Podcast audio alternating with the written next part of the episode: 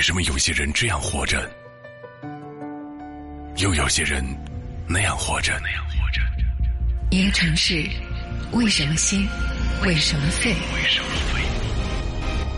博物馆陈列的万物，如何才能看得通透？如何才能看得通透？只能从文化里寻找答案。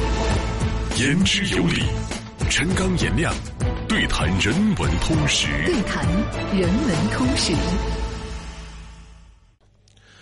我们在聊钱钟书先生的时候，谈到他的几本著作嘛，有《围城》《管锥篇》，还有一个《谈艺录》。艺录，当时讲《谈艺录》的时候说，《谈艺录》其实是一本叫诗话，是专门研究中国古典诗词的，比如研究作者、研究写作背景、研究诗的风格、诗的流派等等。我们讲到这儿的时候，我们提到了另外一本书，中国的古代啊，除了唐诗以外，宋词也是非常棒的。我们在讲词话的时候，我们提到了王国维。对，王国维的书很多。王国维到三十来岁的时候，已经有六十二本著作了，哎，但是他的大多数书可能不做专门学术研究的人很难读懂。作为大众这个阅读，我们看到的最多的王国维的一本著作就是那本《人间词话》。这本是专门研究宋词的嘛？研究词词啊啊，宋词为主为主，然他也会讲到其他东西。因为这几年在互联网上啊，我感觉啊，这几年啊，唐诗宋词相比较来说，就成年人当中对宋词感兴趣的更多。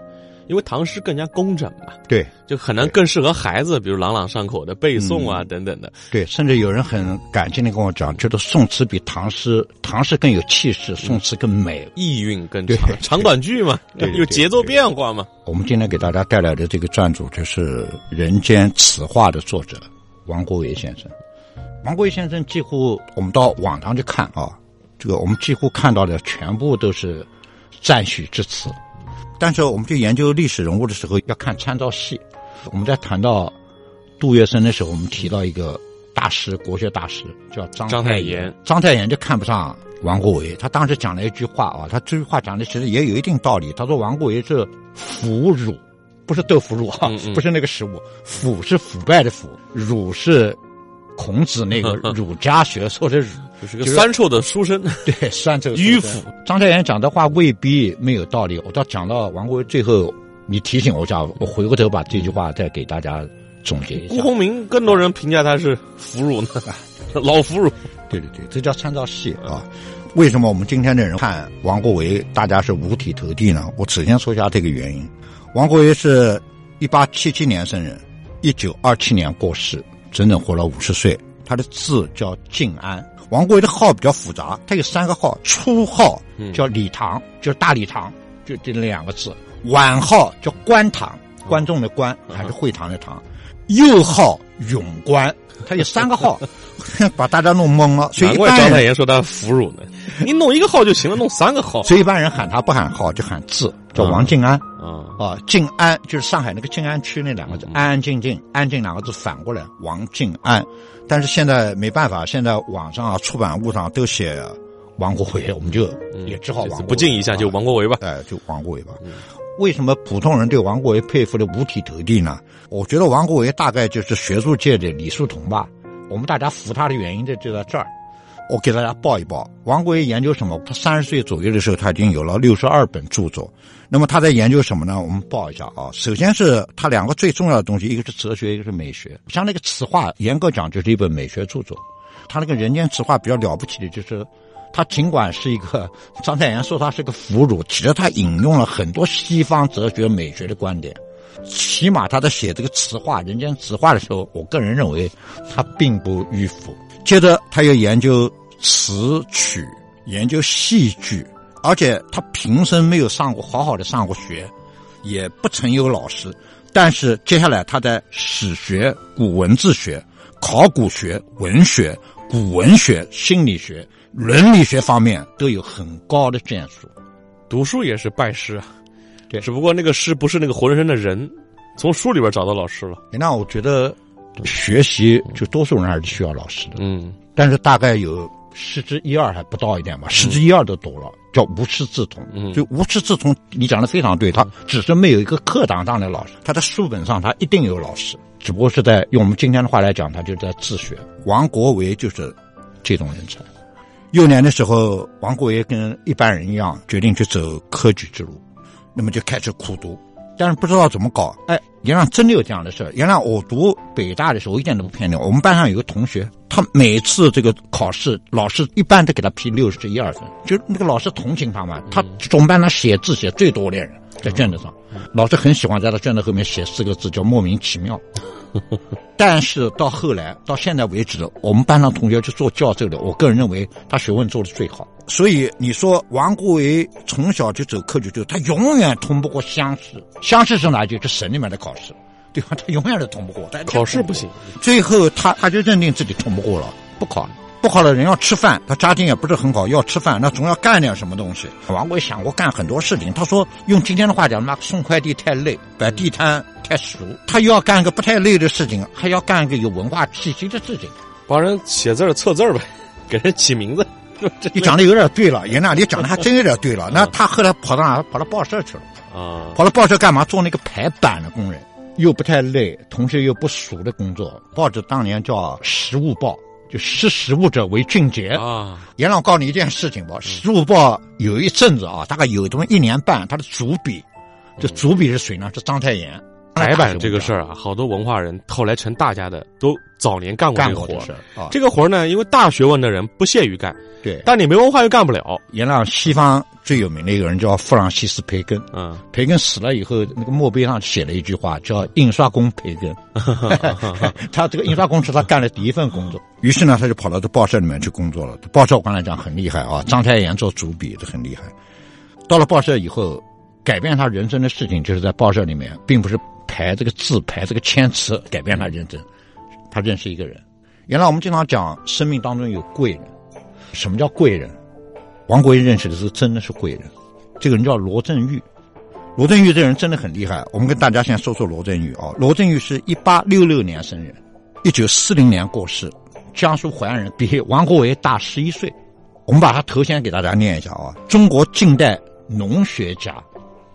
你猜为什么给他安这么一个头衔？罗振玉曾经在北大当教授，他在北大当教授的，他当时叫农学门，就农学这个部分他是教务长，所以他是中国近代农学家，这是第一个头衔啊。第二个头衔是教育家，啊，因为他当教授嘛。然后是考古学家、金石学家，就刻章；敦煌学家、目录学家、教刊学家、古文字学家，对中国近代的科学文化学术都有非常大的贡献。那当然，后面有人说他最大的贡献就是发现、赏识和资助了王国维。所以近代后面研究这个学术的人说，没有罗振玉就没有王国维，他们两个的关系真的是伯乐和千里马的关系。往后面，王国维的长子叫王潜明，还娶了罗振玉的女儿，所以他们俩后来变成亲家了。为什么罗振玉我们后来不大听到？我告诉大家一下，他后来跟这个溥仪搞在一起，加入了成立。组建伪满洲国的这个事情叫名节不保，叫晚节不保。嗯，这后来就比较少提起他。王国维就碰到他了。我讲讲碰到他的这个过程。哦，罗振玉到《时务报》去拜年，他走上楼去，到处找人，看到一个小房间里面坐了一个青年，那个青年正在读一本古书，一本线装书在那读，读得很投入。哦，读书就读书了，手边呢放了一小瓶绍兴黄酒，这边桌上那个纸包打开，里面放的是花生米。哦，就是翻页书，喝一口酒，吃两粒花生米，自得其乐。对，罗振宇一看这种人叫气度不凡。哎，原来你做好几场节目，你都跟我说过一件事情，我们今天来聊聊这个事情，就是。在中国古代的时候，就越没有文化人，家里面又要搞个书房，哎，然后书房里面就要搞个书架，书架上放书太贵了。今天有一种书《红楼梦》一套，十五块钱。对 对，就是它的壳它就光给你做叫装潢。就跟现在有些啊成功的商人，当然他可能文化上相对来讲，对，大马褂，对。各种串儿，对，拿一壶，对吧？这一个道理。所以原来我觉得就是用那个装饰书做装潢也挺好的，嗯，对，对吧？总会比柜子里面放酒瓶子、香水瓶子好嘛，嗯嗯，对吧？那么我讲这句话是什么意思呢？真正的读书人什么样子的？就是原来我见过很多大的读书人，他们一般读书根本也不在书房里，嗯，天上在什么地方？嗯，呃，这个毛泽东当年曾经很推崇三个地方嘛，这个分别叫床上，毛主席的床一边。全是半边全是书，在床上看书。第二个叫厕上，嗯，对吧？就卫生间里面。第三个叫马上，马上就在交通的过程当中，哎，就是在路上。我在国外看到了很多国外的欧美国家的很多大学问家也没书房，他们看书在哪看呢？原来很简单，在餐桌上，因为餐桌一般是家里面最大的那张桌子嘛。王国维这个一边眯着小酒，吃着花生，看着书，这个是最高境界。严老师什么最高境界呢？就是思想和身体同时滋养，对，就是 书在滋养精神，然后那个小酒跟花生米在滋养身体。我我想起来我小学时候的一个事儿啊，那时候还流行很多租书屋，我不知道您看过没有？租书啊啊，对对对，连环画，哎哎，连环画。就是父母老师不建议我们看的一些什么漫画、武侠言情，那叫租书屋。我们学校附近有一个租书屋，就里面全是各种漫画，日本的漫画，然后各种武侠、金庸、古龙、梁羽生。我小时候都是连环画啊，连环画也有啊。有一天我记得我晚上晚自习下了之后，那天下大雪，扬州啊下大大雪，大概是九点半左右了，我就去租，先还书。那店还开啊？九点开着呢。哦，厉害。外面飘着大雪，嗯，老板一个人在书店里边，左手拿着一本书在看着，当然可能是武侠啊，然后右边呢。炖着一个小火炉子，对我清楚的记得，火炉子里边就是有午餐肉、白菜、粉丝，旁边还有一盘涮羊肉片，倒着一壶小酒啊，看着武侠小说，在吃的那个小火，吃着小火锅，外面飘着大雪啊。我当时觉得这就是我人生最高理想。你后来还这么干过？没有，没有实现。就是有一屋子的漫画跟就是你最喜欢的闲书嘛，对吧？什么武侠，什么漫画。然后晚上也没人烦我，我在自己那吃着吃着小火锅，看着书。原来我读小学的时候，我读小在立学小学，嗯，就宁海路口有一家租书店，啊，这租书店有个女儿，他们家有个女儿是我小学的同学，嗯，这个学习在班上变得越来越差。你知道为什么这个小姑娘会学习越来越差？因为。他经常把家里面的书带来，本来租一本小书回家看要两分钱，他就不要我们钱了，带来给我们看，然后我们大家就帮他做作业，结果把他把他给毁了，他老不做作业，光看书了。对对对，他用了最早的众筹的方式。所以罗振玉见到一边喝酒一边吃花生米一边在看书，而且很认真的王国伟的时候，觉得这个年轻人气度不凡。一聊天，果然是纵横捭阖，才思不凡，于是就劝他去读书。到哪里读书？哎，原来我们讲了这个地方出现好几次了。我们再说一遍，叫南洋公学。南洋公学是蔡元培先生他们办起来的，其实就是上海交大的前身啊。呃，就叫他到南洋公学去读书。读书也不是那种正式考上去读书，就读那个有点像我们今天的什么 EMBA 啊什么读这种班。读不了多久，王国维可能觉得这个班上学不到什么东西了。后来罗振玉他就认定他是人才，就出了一笔钱把他送到日本去了。哦，就素不相识啊，两个人啊。对呀。后来我刚才不是讲，后来他们都成了亲家了，他们的关系一直持续。就他真是爱财了，对，罗先生真的是爱财。他从日本回来以后，罗振玉又推荐他去了南通。当时民国初年的时候，南通好厉害啊！南通有个张謇，比较早，张謇先生又把城市做得很厉害，把教育搞得很好。到南通叫师范学校里面去当老师。南通到现在，我们江苏教育还是排名好靠前，然后博物馆也多，学校也强。那阵子他在研究什么呢？就是研究哲学、研究心理学、研究伦理学、研究文学。他在南通出的第一本书，他写康德。啊，你说王国维是一个俘虏？嗯，你看到这样的东西的时候，比如他写的第一本书写康德，第二本书他写哲学，啊，第三本书他居然写性，这个很大胆，这个也很新潮。学问上不俘虏，可能有时候形式方式上对 有点儿。我为什么留到最后说？就最后会发生一件比较俘虏的事情嘛？二十九岁的时候，王国维二十九岁，罗振玉到京城当官。那罗振玉就是他二十九岁，罗振玉就四十岁了，到清政府里面去当官，所以就把王国维带去了。所以王国维还做过公务员，就做罗振玉的助手。二十九岁这一年，在北京这一年，王国维就写出了《人间词话》。这本书他被另外一个名人看到了，这个人我们以后聊，叫冯友兰。被冯友兰看到了，冯友兰说不得了，他指着二十九岁的王国维跟罗振宇说：“这个人是中国近代美学的奠基人。”哦，这个评价不得了啊！我们先把我们的时间先停在这个地方，然后我们来说一说《人间词话》。词话这种形式，应该讲词话是一种写作的形式，这个形式源于宋。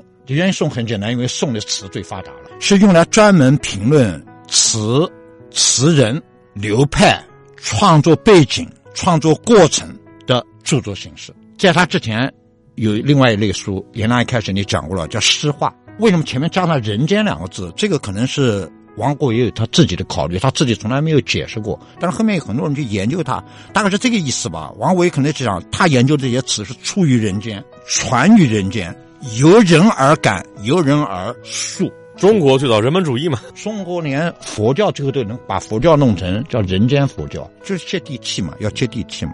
颜良词话从宋代开始了，我今天我跑到网上去查各种各样的词话的著作，大概会有一百五十种。比较有名的，除了这个人间词话以外，比如说梁启超先生写过一本叫《饮冰史评词》，但是也有的词话著作，他们的书里面没有“词话”两个字。比如说宋代有本很有名、很有名的词话著作叫《碧鸡》，啊，碧就是颜色青色，碧海丹心的那个碧，鸡就是那个动物早上会叫的鸡，叫《碧鸡漫志》。你看，它就没有出现“词话”两个字，但它其实也是词话著作。清代比较有名的，比如说《古今词话》，到了民国的时候。二十九岁的王国维就写了一本叫《人间词话》，书也不厚，薄薄的，一个人拿来看一天可以把它看完。但是在别人的著作里面，在别人的文章里面，被大家引用引用的最多的一段话，就大家一般看完以后都会引用王国维在这个书里面的一段话是什么东西呢？王国维从三位古代词人的词作里面各截了一句名句，然后来形容一个人做学问、一个人来做事的三重境界。我把三个人的句子分别，我们讲慢点，念念给大家听。第一个词人的名字叫晏殊，晏殊说：“昨夜西风凋碧树，独上高楼，望尽天涯路。”这是一个境界，第一层。他说三步台阶，越上越高。哦，越来越高呢，还对，越来不是三种，是越来越高啊。哎，第二个人在词人里面，那也是大名鼎刘永。刘永写了什么东西？刘永写“衣带渐宽终不悔，为伊消得人憔悴”，这是第二层境界。第二层境界上了一层台阶。嗯，走了第三层最高了。第三个词人还是大名鼎鼎，叫辛弃疾。辛弃疾说：“众里寻他千百度，蓦然回首，那人却在灯火阑珊处。”王国维把这三句话抄出来，然后就跟我们说：一个人做学问、做人、做事，就要经历这三个阶段。他的意思是这样：第一个阶段，晏殊讲的“昨夜西风”。凋碧树，独上高楼，望尽天涯路。这什么意思呢？就是要耐得住寂寞，站得高，看得远，先去探索、发现这个世界。目标。刘墉讲：“衣带渐宽终不悔，为伊消得人憔悴。”叫吃得辛苦，头先凉，最刺骨。坚持，坚持很重要。努力，吃苦。最后，辛弃疾说了：“众里寻他千百度，蓦然回首，那人却在灯火阑珊处。”这句话的意思叫幡然醒悟，功夫到，事竟成，开悟了。对，看山还是山了，所以三步嘛。原来想想这话基本上是对的，对，对吧？一直到今天，我想有个人去创业，有个人去做学问，这个寻求爱情也是寻求爱情，大概就这三步。王国维过世的比较早，我相信他做梦都想不到，他的学问里面可能这个是比较简单的一段，偏偏这个简单的段被大家往上吵来吵去，吵来吵去。这个事情是二十九岁，对这本《人间词话》。它的后半生，我们在下集当中跟各位继续来聊。